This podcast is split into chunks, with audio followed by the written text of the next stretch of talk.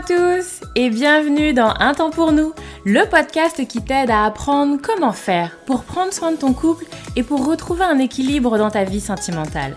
Moi c'est Lucie, je suis thérapeute de couple et avec ce podcast j'ai vraiment envie de dépoussiérer les croyances qu'on a autour des relations sentimentales.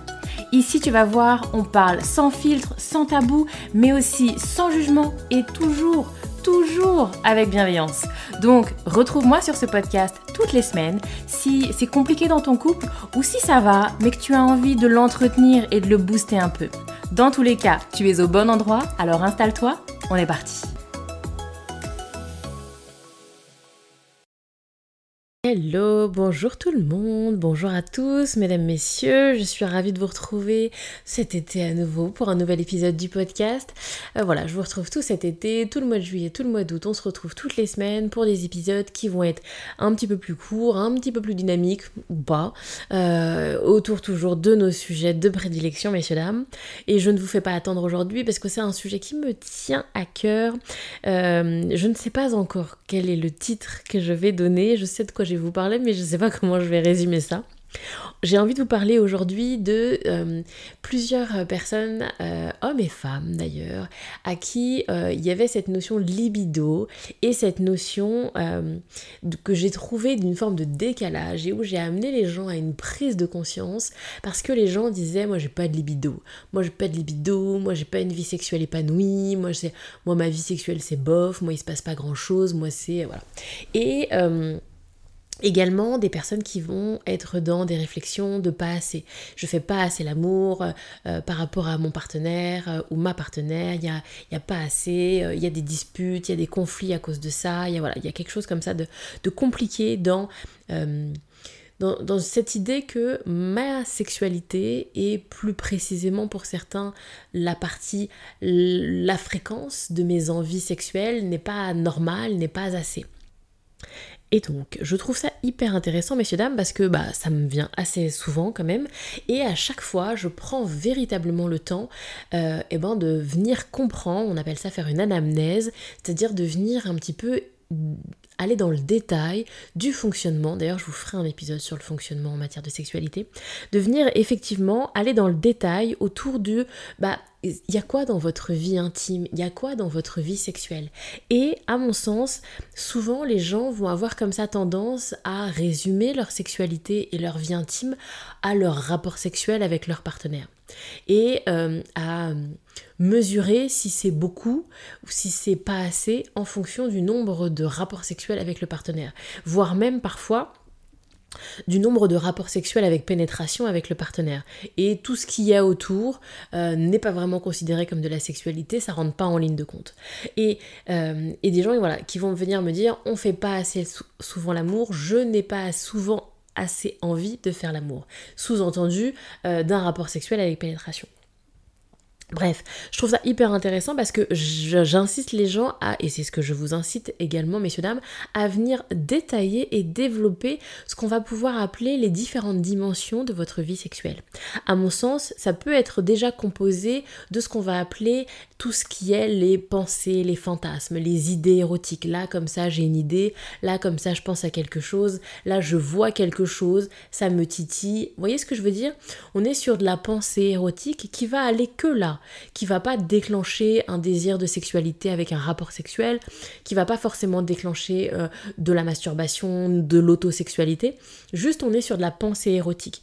Et vous avez des gens qui vont avoir de manière plus ou moins importante des pensées érotiques, soit je vous dis des choses qui leur viennent comme ça spontanément, des idées, des choses, soit des gens, des, choses, des gens, des, choses, des gens que je croise, des situations qui vont parfois, voilà, je, je croise quelqu'un ou à la piscine ou quelqu'un qui marche ou un sourire, vous voyez ce que je veux dire? Qui va venir comme ça déclencher comme ça une pensée. Petit 1. Deuxième dimension qui va être ce qu'on va vraiment appeler autosexualité plus communément appelée masturbation, mais qu'on on essaye de nos jours d'élargir un petit peu le truc parce que ça peut être bien plus large que juste de la masturbation. Mais donc c'est toute la sexualité tournée vers soi, les caresses, etc., qu'on va avoir tourné vers soi avec des objets, sans objets, avec des, des jouets, sans jouets, vous voyez ce que je veux dire? Toute cette dimension-là d'autosexualité. Et puis enfin, une autre et une, dernière dimension, dirais-je, qui va être une dimension d'une sexualité partagée avec quelqu'un ou avec plusieurs personnes. Et donc là, on est encore sur une autre forme de sexualité. Et donc, quand on fait, euh, quand je discute dans mes consultations avec les personnes, souvent, alors les gens vont me dire, je caricature, enfin, je vous donne comme ça pour donner un, exemple, des gens qui vont vous me dire, bah, j'ai du désir avec l'autre euh, une fois par mois ou une fois tous les deux mois, c'est pas assez Lucie, voilà, on fait l'amour qu'une fois par mois. Voilà, je vais avoir ce genre de discours, c'est pas assez, comment est-ce que je peux faire pour avoir plus envie avec mon partenaire? On fait l'amour qu'une fois par mois, moi j'ai pas une vie épanouissante, j'ai pas...